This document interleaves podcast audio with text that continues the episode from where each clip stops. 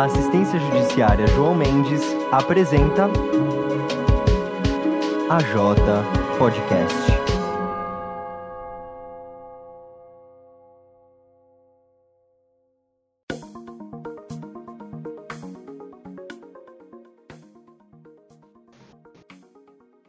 Olá, bom dia, boa tarde, boa noite a todos e todas. Bem-vindo a outro episódio aqui do nosso J Podcast. E no episódio de hoje a gente vai falar sobre a lei ambiental, né? Ou melhor, né? Sobre direitos ambientais e tudo mais no Brasil, né? É isso mesmo, gente. Sejam muito bem-vindos. Espero que vocês gostem desse episódio. Então vamos começar falando da importância né, desse assunto no mundo contemporâneo. A gente consegue ver ao longo da história que a gente sofreu um processo de urbanização, industrialização. Então a gente começou a ter uma percepção, né, um modelo de desenvolvimento insustentável, porque a gente não se importava com o destino de resíduos químicos é, gerados pela indústria ou por mesmo, pelas residências mesmo. E todos esses resíduos eram despejados nos rios, nas matas, no meio ambiente. E aí teve ainda um crescimento populacional nas cidades, então gerou um maior aumento né, nessa geração de, nessa produção de resíduos e essa percepção ficou ainda mais forte de que os recursos naturais renováveis são, sim, inesgotáveis. Não tinha nenhuma preocupação com o meio ambiente. E por volta de 1970, essa preocupação começou a surgir é, decorrente de desastres ambientais que acabaram acontecendo.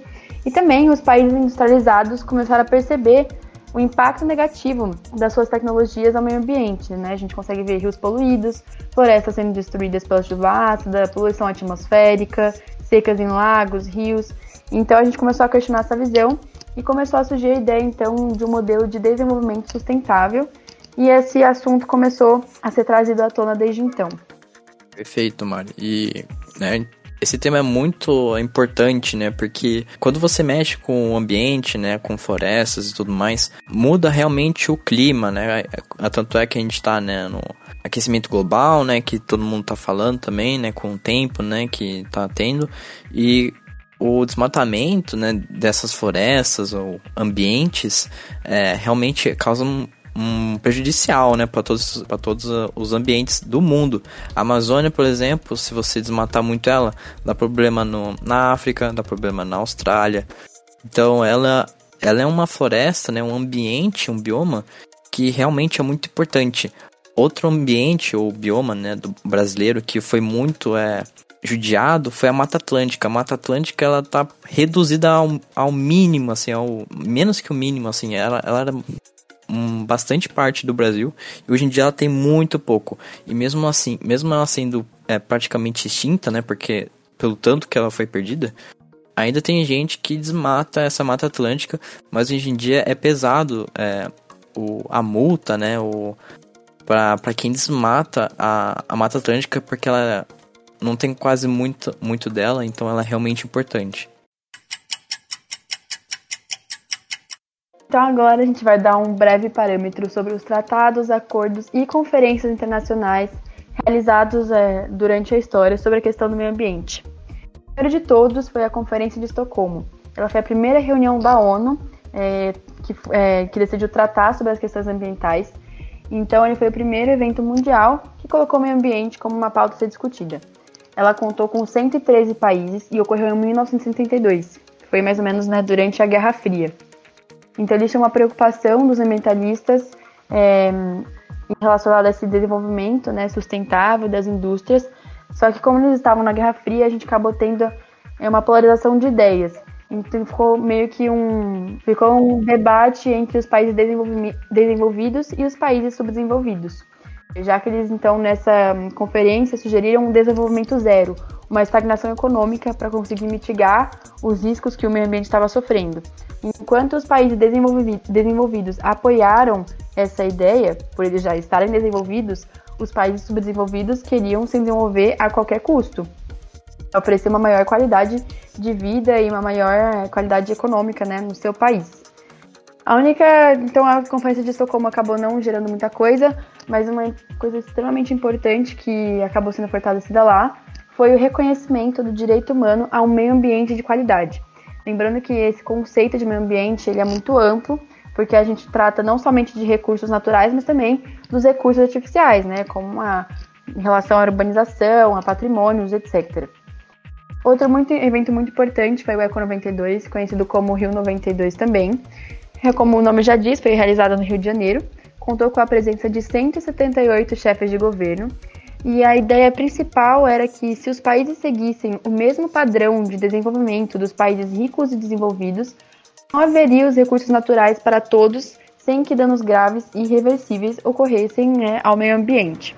Então, os países reconheceram o conceito de desenvolvimento sustentável e eles começaram então a moldar ações com o objetivo de proteger o meio ambiente e reconhecer que as responsabilidades pela preservação do meio ambiente, pela construção de convívio equilibrado com o planeta e pela criação de práticas sustentáveis são essenciais. O Eco 92 ainda rendeu é, a Agenda 21, a Convenção do Clima, os princípios para a dimensão sustentável das florestas e também a Convenção da Diversidade.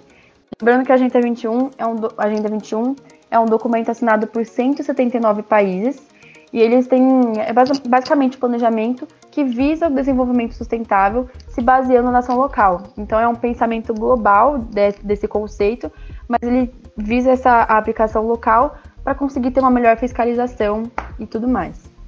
Perfeito. E, e, tem outros dois, né, que a gente pode colocar, que são é, hoje em dia muito bem conhecidos, né, o Protocolo de Kyoto, que é é, ele visa né, a importância da redução né, de emissões de gases que podem potencializar o efeito estufa. Para quem não sabe o que é o efeito estufa, é, ele é um efeito né, de uma estufa em um processo físico que ocorre quando uma parte da radiação infravermelha é emitida pela superfície terrestre e absorvida por determinados gases presentes na atmosfera, os chamados, os chamados né, gases do efeito estufa ou gases estufa. Então, quanto mais gás fica né, dentro da, da crosta terrestre, é, muito mais, é, vamos supor, tem radiação muito maior. Por isso que é, muitos lugares, é, muitos países, né, eles, eles estão dentro desses tratados contra o efeito estufa, porque quanto mais gases dentro né, da, da crosta, mais quente vai ficar é, a Terra. Mas, até, mas esse efeito estufa ele, ele, é realmente importante, porque se não tivesse o efeito estufa, a Terra ela ficaria em torno de 18 graus. Então ele é importante, mas o excesso é, ele é prejudicial, porque ele fica muito quente, como a gente já falou, né, sobre o aquecimento global em si. Então as geleiras ficam, é, né, é, elas des desgelam, né? Então é, é realmente importante.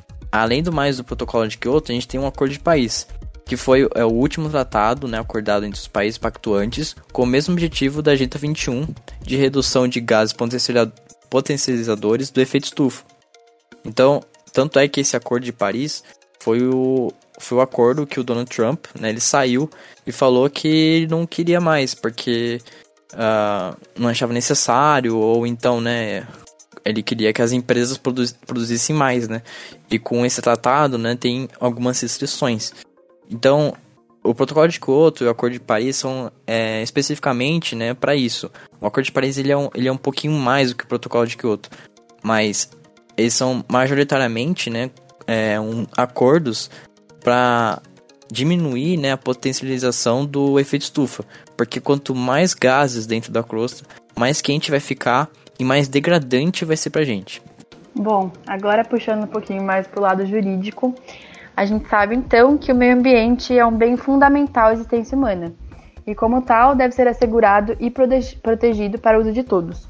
Esse é o princípio expresso no texto da Constituição Federal, que no seu artigo 225, caput, dispõe sobre o reconhecimento do direito ao meio ambiente sadio como uma extensão ao direito à vida, seja pelo aspecto da própria existência física e saúde dos seres humanos, seja quanto à dignidade dessa existência medida pela qualidade de vida. Esse reconhecimento, então, impõe ao poder público e à coletividade a responsabilidade pela proteção ambiental. E como a gente sempre comenta aqui, né, nem sempre que é na teoria, posto na teoria, é praticado né, na, na vida real, assim. E a gente pode até fazer uma crítica, então, ao poder público nessa falta né, de fiscalização e também na falta de políticas públicas relacionadas a esse tema. Porém, agora a gente tem também uma, crime, é, uma lei de crimes ambientais a Lei número 9605 de 12 de fevereiro de 1998. Então, será um crime ambiental todo e qualquer dano ou prejuízo causado aos elementos que compõem o ambiente, flora, fauna, recursos naturais e o patrimônio cultural. Então, todo crime é possível de sanção, ou seja, penalização. E essa lei, então, vai definir a responsabilidade das pessoas jurídicas, é, de empresas, permitindo que grandes empresas sejam responsabilizadas criminalmente pelos danos que seus empreendimentos possam causar à natureza, que é uma coisa que antes a gente não tinha. Exatamente, Mari. Como a gente pode mencionar, né, com essa das empresas, é, com aquele desastre, né, da, da Vale, né, que com a, a ruptura da barreira, né, então quando ela expeliu todo, tudo lá, ela ela fez um crime ambiental, né? Porque ficou tudo coberto de lama e tudo mais, então ela sofreu coisas ambientais. E não só isso, né? Como a Mari comentou, realmente não é na prática. Tanto é que o IBAMA, né, e outros órgãos é, ambientais, eles estão com queda, né, no, no investimento do Estado. Então não, não tá indo dinheiro para essas organizações. Então, é, realmente, mas é, é, é, atualmente, né, no governo atual, no do, do governo Bolsonaro, não está indo é, é, recursos né, ambientais. Tanto é que o IBAMA se juntou com outro e tudo mais, sabe? Tem muita, muita ação de garimpeiro na, nas florestas e o presidente ele é a favor né, dos garimpeiros, em, tese, né, por, pelo que ele fala. E também, né, a gente tem sobre é, do ex-ministro né, do, do meio ambiente, né, Ricardo Salles, que também está, é, de acordo com as notícias, né, está em, envolvido né, com os garimpeiros, com a extração de madeira ilegal. Então, a gente vê que a, as leis ambientais elas estão aí, mas é, dependendo dos estados, né, como no atual, não é não é cobrado, né? Não é, não é justificado. Então, é realmente difícil porque tem, tem as leis, tem sim, mas elas não são cobradas. Então, é realmente difícil. Sim, acaba até sendo meio contraditório, né? A gente vê as leis e a gente vê que o poder público não faz tudo a seu alcance. A gente pode até comentar, então, esse problema ético e moral em, em colocar um representante da bancada ruralista como ministro do meio ambiente, né? Gera uma espécie de falsa representatividade, porque a gente sabe que não são os mesmos interesses dialogados ali. Exato. E também, né, não, não só isso, né, junto com o desmatamento, né, das florestas, a gente também pode é, partir para um outro, outro tema, né, que pode ser também, né, a, a invasão, né, de, de comunidades indígenas, né, de, de áreas florestais que são é, reservadas, né, que protegidas mesmo, que não pode entrar nem tudo mais. Então todas essas áreas elas estão sendo utilizadas legalmente, né, por garimpeiros, fazendeiros e tem que realmente ter um, um cobramento, né, dessas coisas, porque o ambiental é o que favorece a gente, né? Porque se não tem um ambiental, a gente não vai ter mais nada.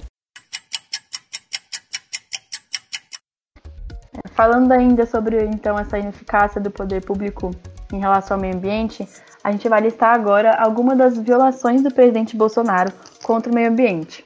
Começando então pela desestruturação do Instituto Brasileiro do Meio Ambiente e dos Recursos Naturais Renováveis e também do Instituto Chico Mendes de Conservação da Biodiversidade, com perda de autonomia de técnicos e de segurança em campo a fiscais ambientais. Também a transferência né, do Serviço Florestal Brasileiro do Ministério, do Ministério do Meio Ambiente para o Ministério da Agricultura, flexibilização e redução das multas por crimes ambientais e institucionalização dessa prática por meio do projeto de criação do Núcleo de Conciliação, que poderá mudar o valor ou até mesmo anular multas por crimes ambientais. Contestação dos dados oficiais de desmatamento do sistema DETER do Instituto Nacional de Pesquisas Espaciais, o INPE, criado pelo governo Lula em 2004 e que possibilita o ágil diagnóstico de áreas desmatadas, além da demissão do diretor do Instituto ao, ao ser confrontado te tecnicamente.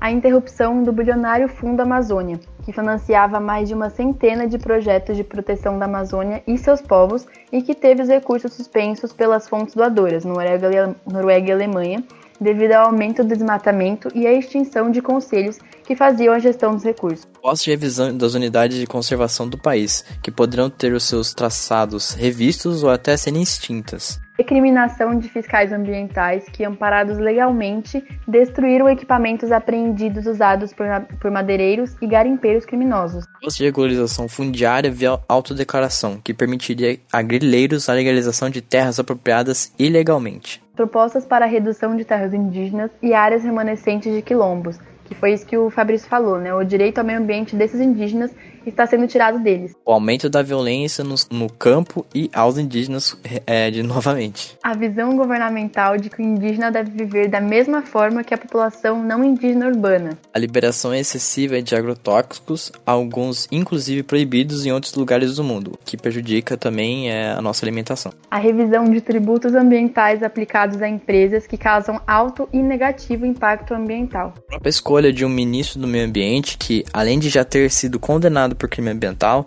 não considera para sua prática de trabalho a temática do aquecimento global e que defende os interesses do agronegócio em detrimento dos ambientais. Exemplo de impunidade ao exonerar o servidor que multou o atual presidente por pesca ilegal em 2012. A revisão da lista de espécies aquáticas ameaçadas após um pedido do Ministério da Agricultura.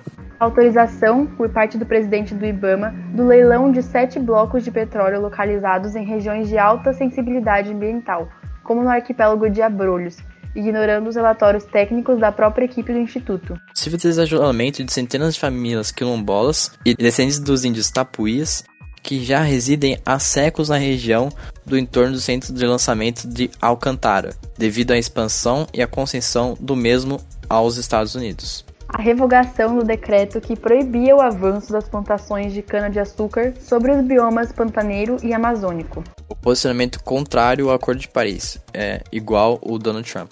A fragilização da reforma agrária e da agricultura familiar. A decisão sobre a privatização fará na entrega de controle de, da energia elétrica do país para empresas estrangeiras, afetando a soberania nacional sem considerar que a empresa tanto já passou por um processo de enxugamento de pessoal, como também vem apresentando lucros bilionários desde 2018.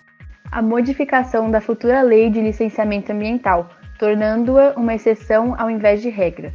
A privatização do setor de saneamento, algo que já apresentou resultados negativos onde foi implantado, e indo de encontro ao atual movimento de grandes cidades mundiais que estão restatizando o setor. Nomeação de um religioso evangelizador para coordenar as ações referentes aos indígenas isolados, sendo que a igreja do mesmo já recebeu acusações de exploração laboral e sexual de indígenas. E por fim, a regulamentação da exploração de minerais, recursos hídricos para a construção de hidrelétricas e de petróleo e gás em terras indígenas.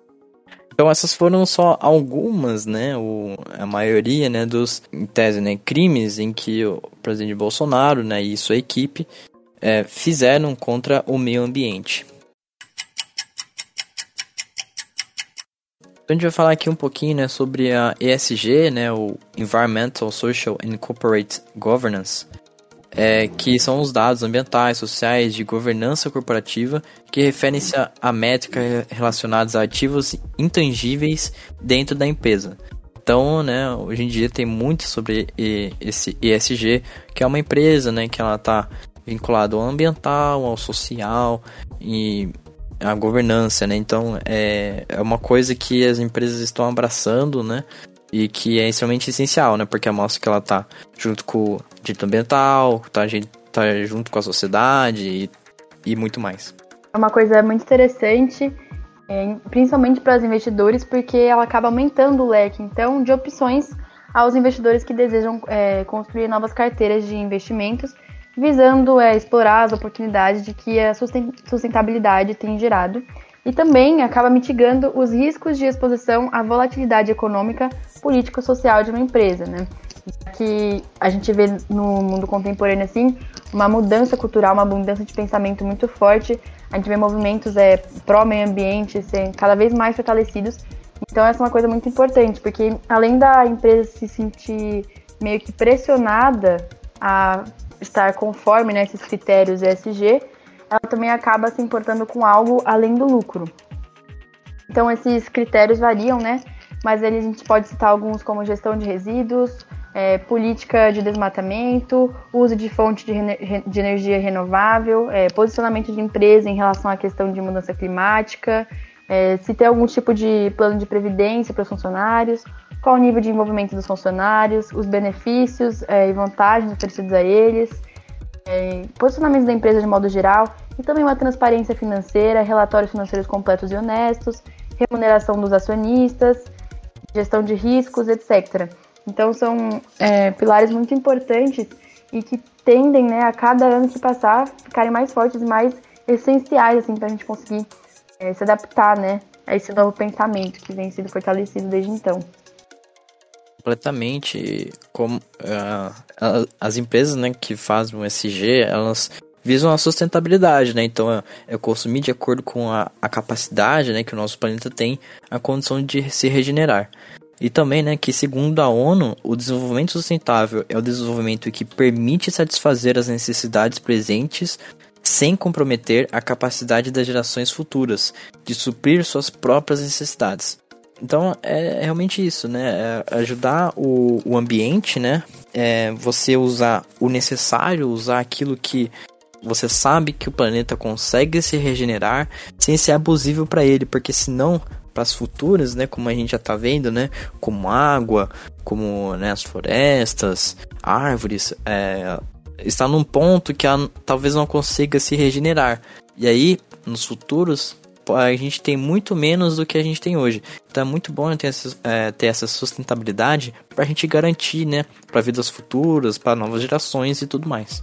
É isso então, pessoal. espero que vocês tenham gostado sobre o nosso episódio aqui de do, do ambiente, né, meio ambiente. Sigam lá no nosso Instagram, arroba para ficar sabendo dos nossos cursos, outros dos nossos no, novos episódios. Se quiser, pode deixar um comentário que nos ajude, alguma dúvida que a gente pode comentar aqui no próximo episódio. Se cuidem, fiquem em casa e até a próxima. Exatamente, se cuidem, fiquem em casa. Obrigado por terem nos escutado até aqui e até o próximo episódio.